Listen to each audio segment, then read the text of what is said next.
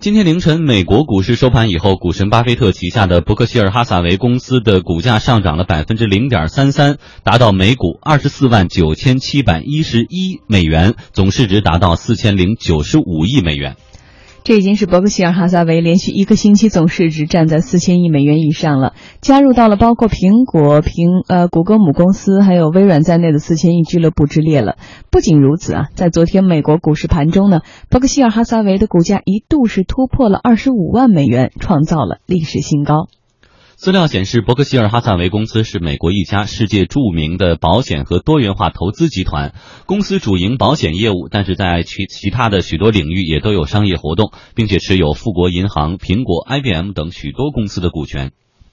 巴菲特呢，花费了将近五十年的时间来建设伯克希尔哈撒韦公司。一九六四年，巴菲特成为了伯克希尔哈撒韦的控股股东，当时公司的股价为十六美元。如果有投资者在当时拿出一千美元投资伯克希尔哈撒韦的股票，如今将获利一千五百多万美元。对外经济贸易大学保险学院教授王国军说：“伯克希尔哈撒韦的发展历程对国内的保险公司很有启发意义。”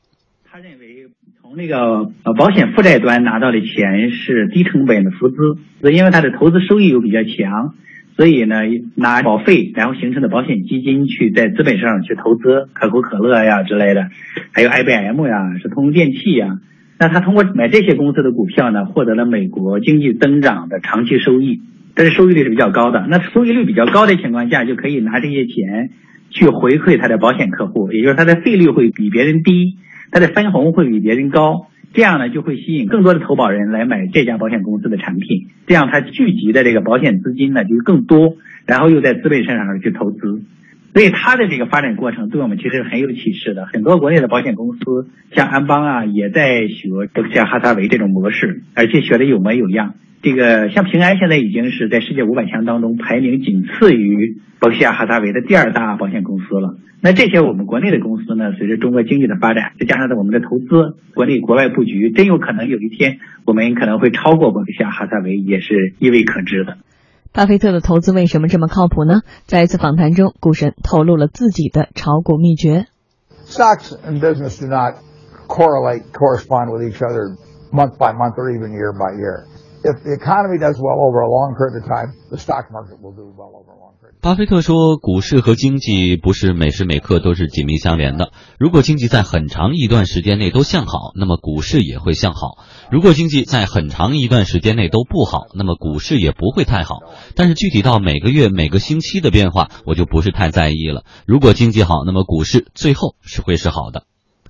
每年的五月初呢，伯克希尔哈撒韦都会召开股东大会。华创证券券商研究发展部的副总裁简佳已经是连续两年参加这个活动了。据他说啊，今年前来参会的人热情格外高涨。那么其实今年我们看到奥马哈由于雨季的情呃原因啊，其实今年这个正好股东大会的时候下了暴雨啊，所以最早的参加排队的人啊，就是在啊晚上十一点半就开始排队来入场。啊，那我们也是排了，在雨中啊，大雨中排了五个小时啊，这个来等待这个入场啊。那么主要也是因为希望是抢到一个内场的一个前排的位置，来更好的聆听全球两位最知名的这样的一个投资大师的这样的一个布道啊。今年有网络直播，但是整个会场做能做五万人的会场基本上是啊座无虚席的，而且据说有超过三千名的这样的一个中国的投资者也是来参加到了整场的一个大会当中。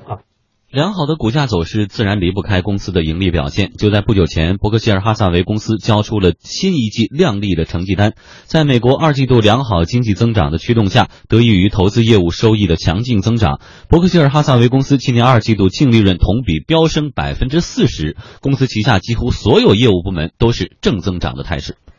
有美股投资者表示说，尽管呢一股伯克希尔哈撒韦的股票足以买一套别墅了，但是基于其良好的业绩，二十多万美元的股价依旧让大家觉得很实惠。嗯，其实到今天呢，很多人都认为说伯克希尔哈撒韦公司是一个好公司，但今天把它拿出来说，是因为认为它是具备里程碑意义的一个事件，它的股价现在已经这么高了。老陶怎么解读？呃，我觉得这就说明它的投资是非常有效的，而且是长期价值投资得到了相应的回报。所以我觉得二十五万一股听上去是非常巨大的一个数字数额，很多人都会说他为什么不拆分，或者说他这种股票究竟有谁会买？其实这里边有很多的这个玄机。之所以，嗯，这个巴菲特能有这么好的一个投资收益，一方面着眼于他的眼光，另外一方面就是他对经济向好的时候的一个信心。最重要的是，就是他投资的手法是相对来说都是比较长期的，他不会或者他很少投这种短期的效应。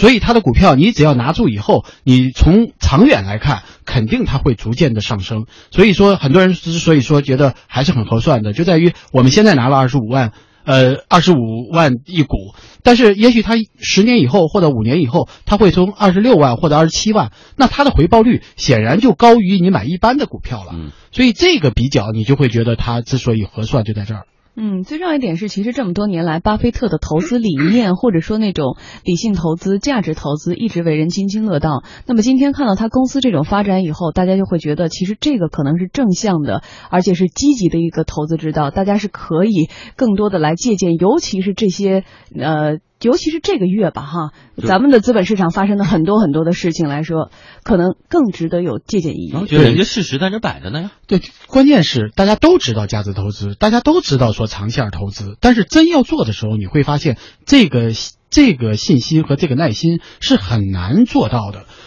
你比如说，呃，巴菲特就说我要投熟悉的公司，但是不熟悉的公司有有题材你怎么办？大家在呃。是经济现在是向好，或者经济在不好的时候会有一些变化，但是你怎么来预见说我三季度或者我明年的这个呃经济会不好呢，或者会好呢？所以这个东西就是他这么一说，说哦，我们应该长线投资，我们应该价值投资，我们坚持这个战略投资。但是真正要落实到你的时候，你如何来把握价值投资？我觉得这个才是见功力的时候。所以为什么人要那么多人要去听他们这个他的这个巴菲特的这个所谓的讲一年一度的股东大会的讲演布道，就在于说我们真的很多人是静不下这个心，或者抓不住这个所谓价值投资的这种机遇的。我们真的能够相信经济向好吗？我们真的觉得说三个月以后我能我把我的资金投入进去，我三个月不动它吗？我看到别的题材股出现暴涨的时候，我能啊我能不动心吗？所以这个时候，我觉得对很多人来说，投资不仅仅是听到这么一个仅仅的布道，而是说对自身的对价值的。一种拷问才是或者是一种判断哈，或者是一种心态更加的这个平和。呃，我们来说一说这家公司吧。其实，呃，最近发生了很多事儿哈，大家都在说自己跟资本市场的关系。但是有一点哈，虽然这个伯克希尔哈撒韦，呃，股价这么高，业绩这么好，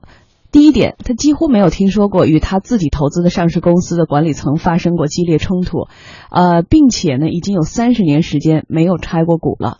联系到最近一段时间 A 股市场上多次发生的险资与上市公司的矛盾，以至于保监会昨天召集多家保险公司负责人开会，强调绝不能让保险机构成为资本市场上的野蛮人。对外经济贸易大学保险学院教授王国军说：“中国的保险公司要做到伯克希尔哈萨维这样的境界，还需要